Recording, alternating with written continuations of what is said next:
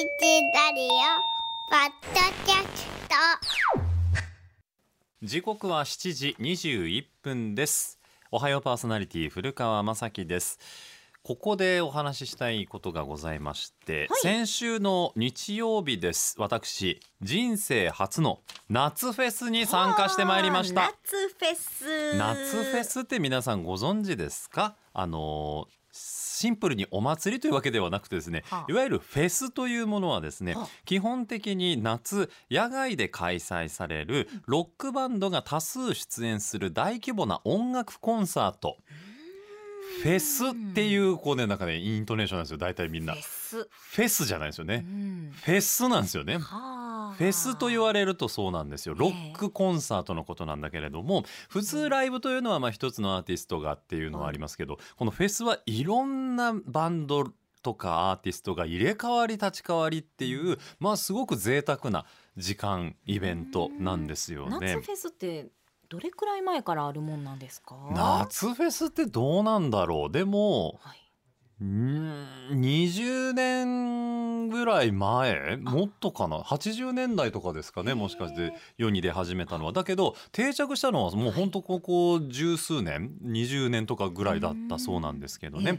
で7月に入ってからは毎週末の土日日本全国どこかしらで開催されていましてそれぞれ何万人もの音楽ファンが集結するっていう人気ぶりだったんです。で私は今まで行ったことなかったんですけれども7月1日2日と、え2日間京都府宇治市の京都府立山城総合運動公園特設野外ステージで開催された京都大作戦という夏フェスのはい。日曜日の方に参加してまいりました、2008年から始まりまして今年が15年かな、今年は2日間で4万人参加です。でも有名ですよね。京都大作戦は私の周りも行く人多いです。やっぱりね、もうねチケットが全然取れないあ超人気フェスなんですけれども、なんとか参加することができました。なぜ参加しようと思ったかと言いますと、はい。以前の子供の歌に話は遡ります。皆様もご記憶に新しいんじゃないでしょうか。小学5年生の王利くんからの手紙を紹介しました。エレキギターの練習をしていて近々発表会があると。で10フィートというロックバンドの曲を練習中なんですって話でした、そうでしたね。10フィートというバンドは、えーロングラン上映されている。まだやってるんですかね映画。うん「ザ・ファーストスラムダンクのエンディング主題歌でも話題。第ゼロ巻ね、はい。この歌を歌っているのが10フィートというバンドで。うん。そのボーカルのたくまさんに直接リモートをつなぎまして10フィートから王利君にアドバイスしてくださいということで語らっていただきました。ダイジェストのコーナーで。そうなんです、はい。これは話のダイジェストでその後応援しました、うん。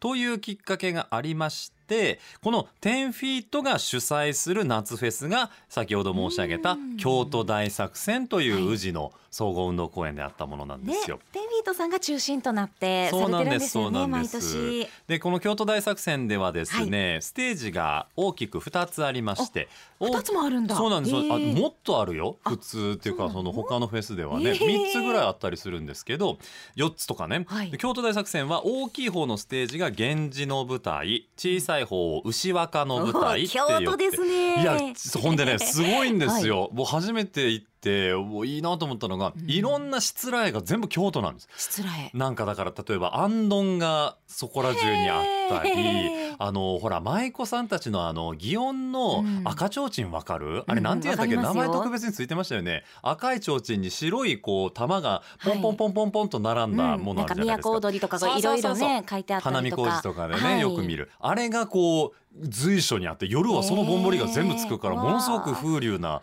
空間なんですよ。だけどかき鳴らしてる音楽はもうゴリゴリのロッ ロッククなんや。ゴリゴリ。そこは融合するんですか？だからそのなんかねマッチが逆に言うとこう新鮮だし、はい多分ね、えーインバウンドの方とかも楽しめるような空間になってるんですけれどもね。合わせて15組のアーティストがもう絶え間なくライブをし続けるっていうねイベントでございます。でそれからあの舞妓さんとかをあしらったグッズもいっぱいありまして私ほらもらってきました。おコこれースター？コースター。可愛いでしょ？あデザインが。エレキギターを飛び上がってかき鳴らすはい。舞妓さんの後ろ姿がデザインされてるんですけど。帯がもう勢いでグワーンって上がるほど躍動感あってかっこいいですね。い。それの専用のお茶まで出てえー。宇治茶。宇治だからねこうやってフェスごとにオリジナルグッズが販売されるってこと、それ。それなの。でいさちゃんにもちょっとお土産買ってきたんだけど。何嬉しい。あの京都のやっぱりイベントなので、京都の企業さんがたくさん参加してましてね。う。ん男前豆腐店って知ってる？はい。あそこも買いますよ私。出店されてて、はい。このねシール。あこれ知ってる？ってこれ豆腐の豆腐のイラストについてパッケージに書いてありますよるね。そうそうそう。男前の。この子の名前知ってる？え男前のお兄ちゃん。ケンちゃんって言うんですよ。なの そうだから息子さんとちょょうどいいなと思って。あとね男前豆腐店のね、はい。ラベルが入った栓抜きあの瓶ビール飲むときに開け中てくださいって。店ちょうど嬉しい。っていうようなグッズも販売されているような感じなんです。これは京都大作戦でしか買えないものなの、京都大作戦でブースを出店しててそこで買えるグッズ。限定グッズもいろいろありますし飲食ブースもあるしとにかくお祭りでした。で私はあの朝10時過ぎに京阪宇治駅からシャトルバスが出てるんでねあと JR からも出てたかな、でもそのねバスに乗るのでもう,、もう45分ぐらい待ったのかな。もう大人気なんでなんせ。チケットは完売ですからね。そうやってなんとか会場に着きます、入り口に向かっていく時にもうすでに音楽が聞こえてきてへてー。それがねトップバッターがワニマだっうたわもううわーこれ CD じゃないんですよね。生で歌ってるんですよねっていうもうそこから高揚感がすっーよくねコマーシャルで聞くイメージだそうそうそうそう3人組の熊本出身だったかな、はい。バンドなんですけれども。もう会場着いて、まあ、いわゆるアリーナみたいになってるんですけれどもね、はい。そこでこう音をもう全身に浴びて、あの周りの人たちも飛んだり跳ねたりノリノリなんですけど、いやー。なん私それがいんです。怖いでしょ？うん。わかるわかる。横で跳ねられたらちょっとびっくりしちゃうロかな。ックフェスティバルっていうはいとちょっとそこでハードル感じるじゃないですか。そうです、まあ大丈夫やった？確かに最初はそうかもしれないけど、うん。いろんな人がいるの。意外とみんながみんなそんなもうぴょんぴょん跳ねて頭振り乱してって感じでもない、その前の方の人たちはもうすごいことになってるけど真ん中から後ろになると結構落ち着いて、あの楽しんでらっしゃる。体をこう揺らしながら楽しんでる方も多いし全然そこ心配することないですよ。えー。フルポンはじゃあその真ん中ゾーンくらいで。そうね。真ん中から舞台向かって右寄りに行ってちょっとこう見てたんですけど、もうねあの感動したのがこれ伝わるかどうかなんですけど、ワニマっていうバンドそれ大好きなんですけど最後に歌ったんでしたっけねあれ。曲がワニマの曲じゃなかったんですよ。イントロがね書き鳴らし出しが、そう歌い出しが、あれ？違うなこれ。誰の曲やったっけ？あっ！ってなって10フィートの曲やんかってなって。要はワニマがはい。10フィートの曲をカバーして歌ってくれる。そうだってそんなことないからさその場でしか聴けないわけ。でそれがまさに今かかってる10フィートの「バイブス・バイ・バイブス」っていう曲で歌ってたらまさかの10フィートのたくまさん登場。えー。一緒に歌う。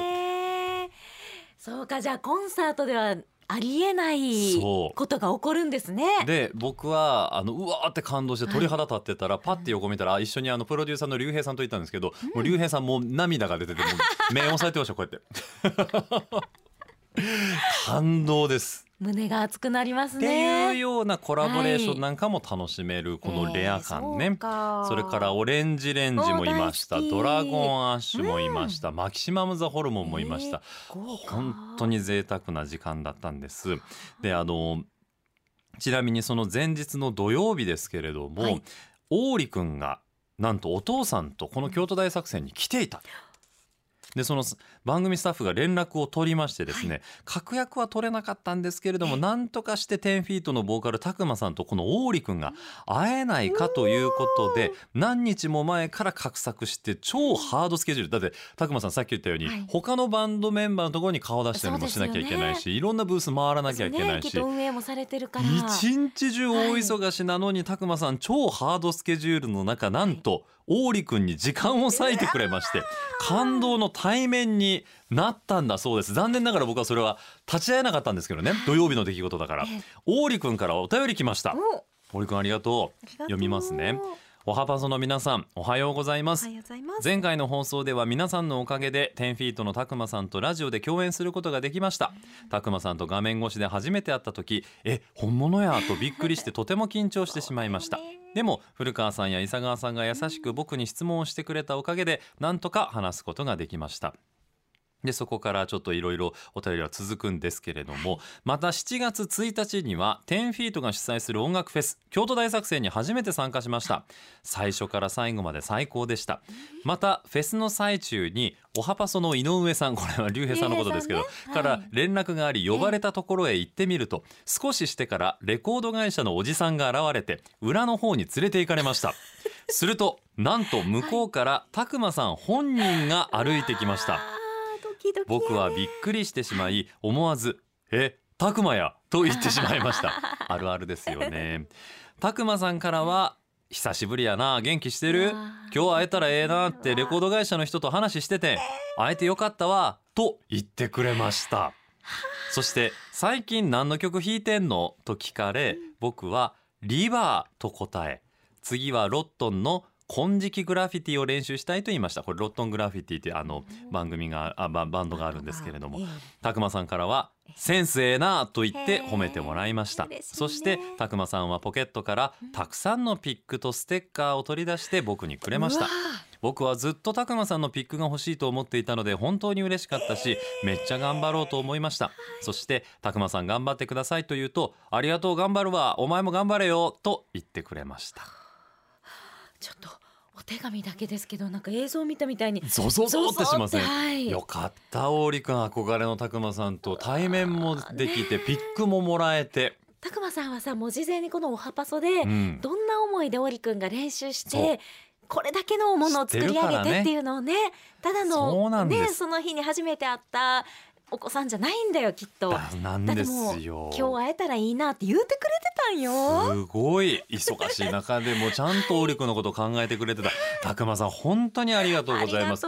それから京都大作戦はとても楽しかったです。またこういうフェスがあればはい。参加したいなという気分になりましたんで第ね二弾。そうなんです。皆さんあのぜひおすすめのフェスなんかあったらお便りで教えていただきたいななんて思ってございます。以上、京都大作戦レポートでした